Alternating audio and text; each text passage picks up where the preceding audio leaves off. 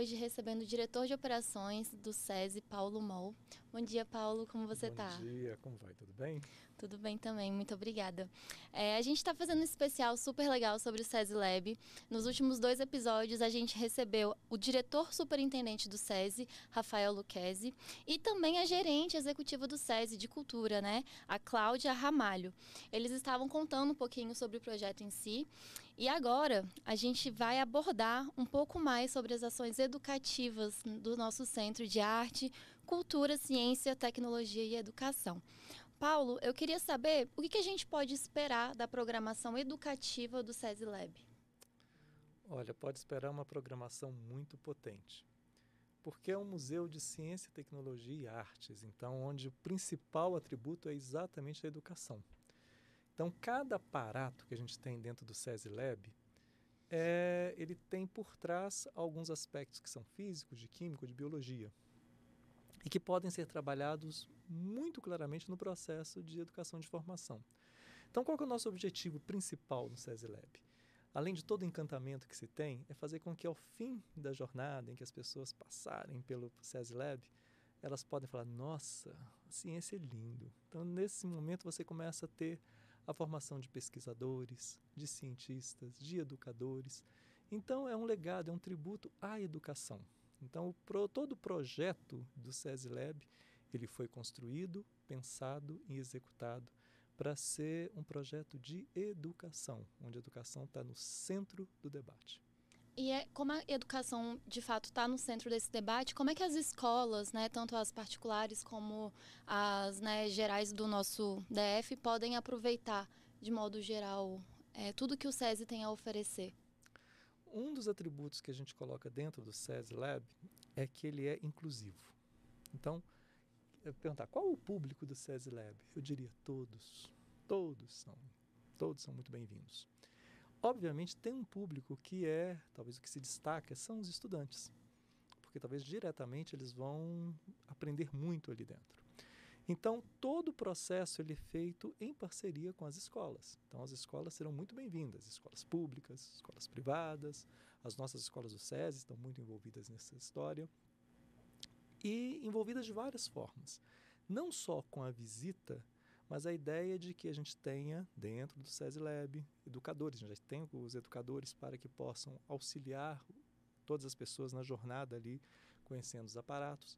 Tem um processo de formação de professores que a gente vai começar, então, a chamar professores para que eles possam ser formados em conteúdos específicos na área de ciências lá dentro do SESI Lab. Então, eu vou começar a entender o seguinte: ah, uma coisa é você falar sobre ondas, Outra coisa é você aprender sobre ondas dentro do SESI Lab com alguns aparatos. Então, ou seja, na porta do SESI Lab tem um aparato grande que são duas conchas, com a distância grande, alguma coisa em torno de 50 metros entre uma concha e outra. Em que você conversa aqui, 50 metros lá, você está ouvindo como se a pessoa estivesse ao seu lado. Ah, por quê? Por conta do ângulo das conchas e faz com que as ondas se repercutem dessa maneira. Tem um outro aparato também sobre ondas, em que você caminha lá pelas tantas, tem um bastão de metal. Aí você encapa aquele bastão de metal com o canudo, aí pede. Agora pede para que você morda aquele canudo, né, aquele bastão, e tampe os ouvidos. E imediatamente você começa a ouvir rádio. Por quê? Porque as ondas, as frequências, elas passam, elas reverberam pelos seus ossos e você começa a ouvir. Então, uma coisa é você falar que existem ondas, que as ondas se propagam no espaço. Outra coisa é você sentir as ondas. Então, isso é muito legal. Então, cada espaço do SESI Lab ele é muito interativo. Você consegue de fato entender como é que as coisas funcionam. Você é impactado diretamente pela ciência. Então isso faz, faz com que as pessoas cresçam muito. Na semana passada eu estava num seminário falando sobre neurociência e um seminário espetacular e o resultado dele, o impacto do, da neurociência na aprendizagem. E a conclusão é muito muito interessante. Quando você você pode aprender qualquer coisa, e o seu cérebro se molda para aquele aprendizado. Mas a aprendizagem ela é tanto mais potente quanto mais o seu cérebro ele acompanha, ele se molda aquele aprendizagem. E isso acontece de uma maneira mais firme quando você interage com o seu objeto de estudo. E é isso que o SESI Lab promove. Então, tenho certeza que todo o aprendizado feito lá no SESI Lab, ele será muito potente.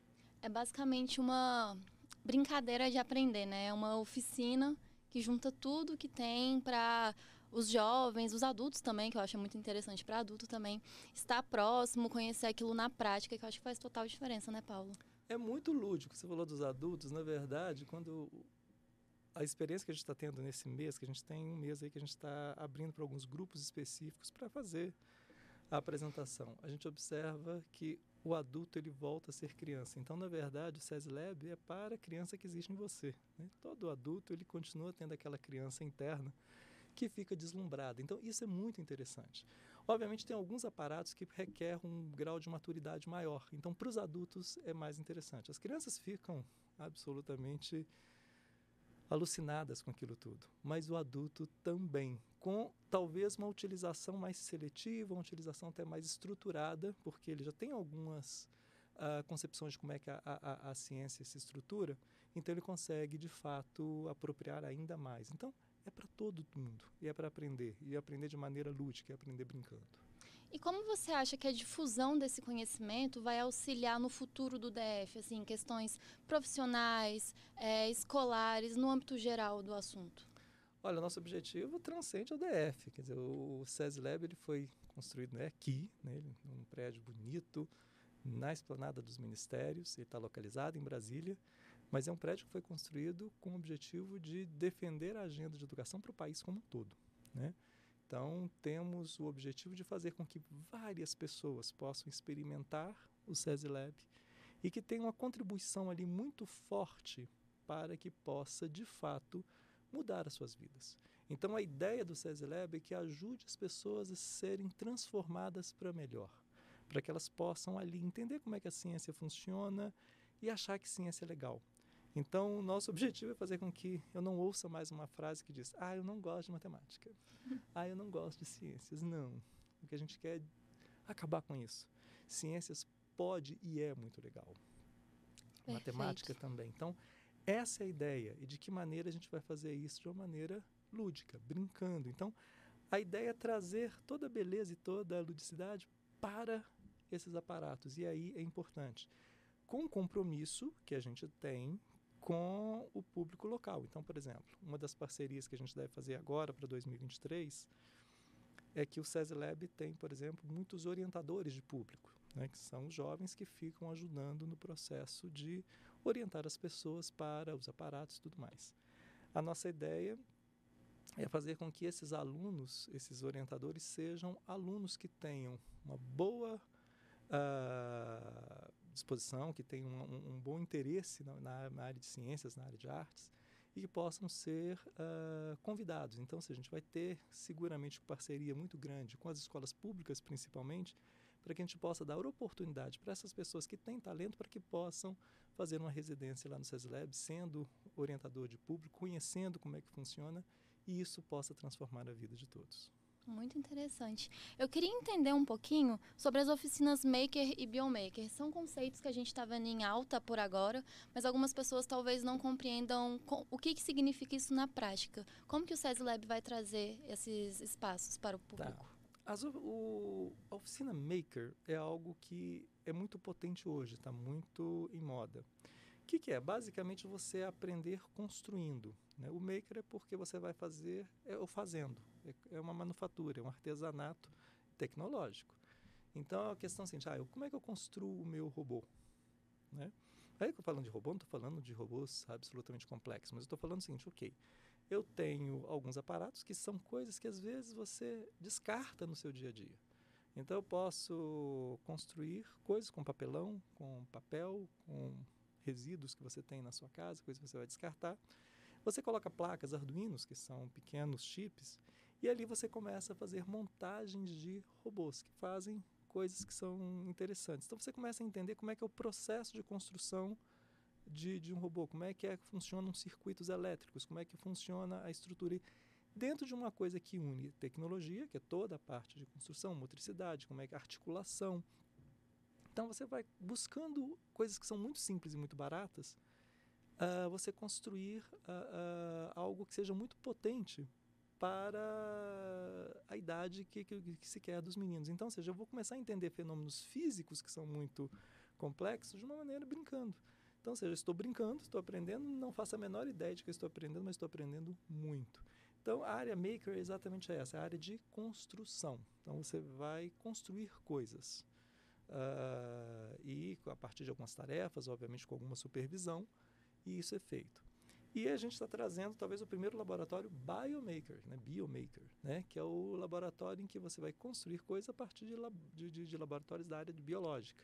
Então você vai entender como é que funciona o microscópio, como é que funciona o desenvolvimento de, de, de, dos seres vivos, como é que funciona. Então, seja, é trazer os meninos para o dia a dia do laboratório e ver como é que pode ser interessante. Né? Tem, um, tem um aparato lá no SESLab que é bem interessante, que a gente chama de bacteriópolis. Olha que coisa engraçada. é, é você extrair arte da biologia. que é isso? A gente conseguiu, pegamos é, resíduos até do Lago Paranoá. Várias Nossa. coisas colocamos numa tela grande. E ali você, obviamente, você cria um ambiente propício para a formação de bactérias.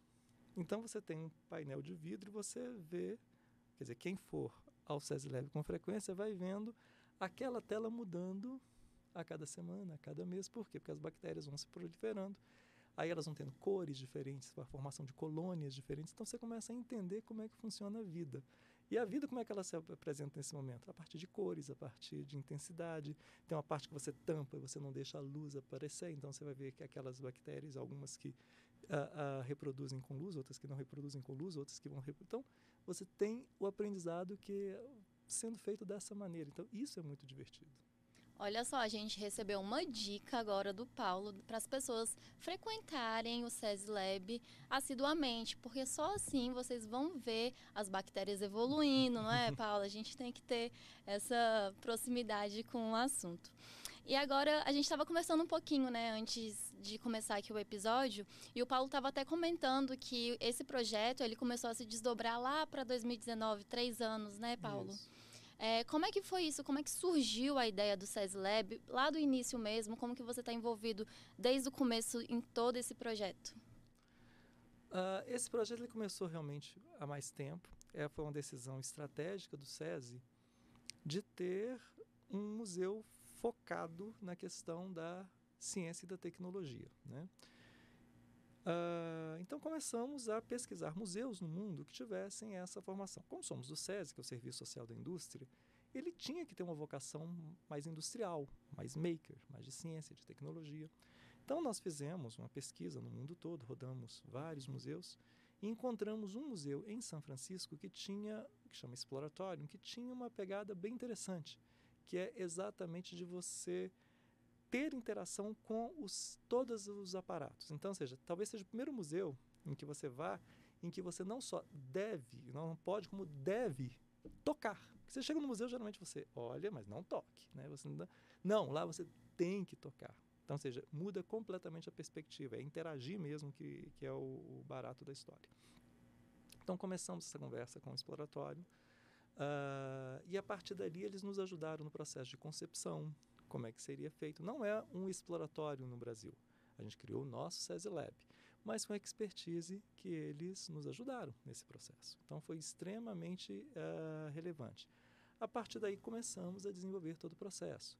Instalamos esse, esse SESI Lab no antigo prédio do Turing, que fica no centro aqui de Brasília. Por quê? É uma forma muito clara do SESI dizer no coração de Brasília, na esplanada dos ministérios, o compromisso que o SESI tem com a área de educação. Então, é uma forma inequívoca de falar que educação é uma agenda importantíssima para o SESI. Então, ou seja, é uma vitrine que a gente está colocando uh, ali, naquele local que é central para o país, que a gente está falando da esplanada dos ministérios, um tributo à educação, por meio de um museu de ciência e tecnologia, onde haverá formação de professores, onde haverá a transformação de pessoas, onde haverá uh, orientadores de público que serão da, da, das escolas aqui, onde você tem os aparatos, onde você de fato traz a ciência para o plano principal. Então isso é muito bonito. Então esse processo ele começou né, há três anos, a gente tem trabalhado e agora, com muito orgulho, a gente vai fazer a inauguração no dia 30. Ai, que coisa boa. É, além dessa questão da inspiração no exterior que vocês tiveram, né, com esse museu, de poder se aproximar e tal. É, também tivemos equipamentos que vieram né, lá de fora, né, para compor o SESI Lab. Fala um pouquinho para a gente sobre, desse, sobre esses equipamentos. Isso. A ideia é exatamente essa. A gente trouxe né, alguns, vários equipamentos que tem lá no exploratório, a gente trouxe para cá. Então, no primeiro momento, a gente começa com mais de 100 equipamentos, né, uh, construídos lá pelo exploratório. A gente fez alguns ajustes aqui no Brasil, mas a ideia é que seja algo vivo. Então, seja, daqui a seis meses, um ano, novos equipamentos serão feitos, novos aparatos lá, estarão lá dentro. A ideia é que nós comecemos a construir aparatos aqui, né, em parceria com o Senai, com universidades, com pesquisadores, coisas que são com pesquisadores brasileiros nesse processo. Então, a ideia, e isso foi até um, uma conversa que a gente teve muito forte com o exploratório, eles dizendo o seguinte: olha que legal, daqui a um tempo eu quero chegar aqui e ver muita coisa nova que vocês estão construindo. Então, vai ter uma mobilização muito grande de pesquisadores para a construção de novos aparatos. Então, hoje a gente tem mais de 100. A ideia é que a gente possa construir mais e mais aparatos para que possam estar em exposição lá. Quais portas o senhor acha que o SESI Lab vai abrir para a população como um todo, não só no lado educacional, mas também no quesito inovação, que você estava falando dos uhum. aparatos, e tecnologia também? Uh, vamos lá. A, o, o SESI Lab ele é composto de três galerias que são permanentes e uma galeria que é temporária. Né? Nessas galerias permanentes, uma delas, talvez a maior, seja a galeria voltada para o aprender fazendo, que é toda a parte maker. Tem uma outra galeria que são dos fenômenos do mundo, que é como é que você extrai beleza do, dos fenômenos físicos, químicos, biológicos e, e aí você aprende muito. Tem uma terceira galeria que ela é mais talvez reflexiva, que é a galeria em que você discute os futuros. Então aí a ideia é qual é a prospecção de futuro? Quais são as novas tecnologias que virão? Que futuro você imagina que terá. Então, ela te convida a pensar nos futuros, de que maneira as tecnologias vão permear esses futuros e qual é o seu nível de convergência e engajamento com esse futuro. Então, ela passa a ser um pouco mais reflexiva do que as outras duas galerias. E tem uma galeria que é uh, temporária, que para essa primeira edição a gente está falando sobre o futuro do trabalho. E aí é bem legal, porque você começa a perceber que na verdade, a trajetória de vida das pessoas, ela não é linear. Né? A primeira, você chega na galeria do, do, do, do futuro das profissões, o primeiro uh, aparato é uma, é uma rede onde você tem histórias de vida de várias pessoas mostrando que, na verdade, o fluxo ao longo da vida ele é bastante sinuoso. Você começa fazendo alguma coisa, depois você faz outra. E por que isso? Na verdade, porque o mundo está em constante transformação. Né? Existem relatórios no mundo todo dizendo que, para quem está nascendo hoje, muito possivelmente ao longo da sua vida, você vai ter talvez três, quatro profissões. Não estou falando três ou quatro empregos, estou falando profissões. Porque algumas profissões elas se extinguem, outras profissões abrem. Então, você tem que começar a perceber assim, de que maneira eu estou atento às mudanças tecnológicas e de que maneira eu estou atualizado para o mundo que se apresenta hoje. Então, algumas tecnologias vão chegando, eu preciso dominar essas tecnologias. À medida que as tecnologias elas chegam, elas interferem nas relações e aí eu preciso estar preparado para esse mundo. Eu falo muito claramente, né, de que o impacto da tecnologia não é neutro, ela muda. Então você tem que estar preparado para isso. Não adianta você se rebelar contra a tecnologia. O impacto dela é definitivo, mas eu posso alterar as minhas habilidades, as minhas competências para que eu possa estar preparado para o futuro. Então, essas galerias elas já começam a trazer talvez uma perspectiva mais reflexiva. Eu, também continua sendo muito lúdico, né? Tem, uma, tem um dos aparatos lá que você, a partir de perguntas, um quiz, é o que você gosta, tal, tal, ela propõe, sabe, então você muito possivelmente no futuro, qual que é a sua profissão do futuro? A minha, por exemplo, foi ser veterinário de pets clonados. Então... Olha só. é uma coisa assim uma coisa que, que nem. completamente inusitada. Ai, Mas legal. aí você tem a, a, uma amiga minha, não, você vai ser tradutora intergaláctica. Então, ou seja, são Meu coisas. Deus. É brincadeira? É brincadeira, mas você começa a entender o que você gosta e de que maneira o futuro é, ele vai moldar esses talentos e vai moldar uh, uh, o que você vai fazer. Então, é interessante, é convidar a pensar sobre o futuro e entender a tecnologia como uma aliada e não como uma ameaça. E além disso, vira também um, uma, um, debate sobre o profissional que tem que ser 360 dentro do mercado, né? A questão da tecnologia ela é muito relevante hoje em dia, mas se a gente não souber aplicar dentro das profissões, a gente não vai para frente nos dias de hoje, né?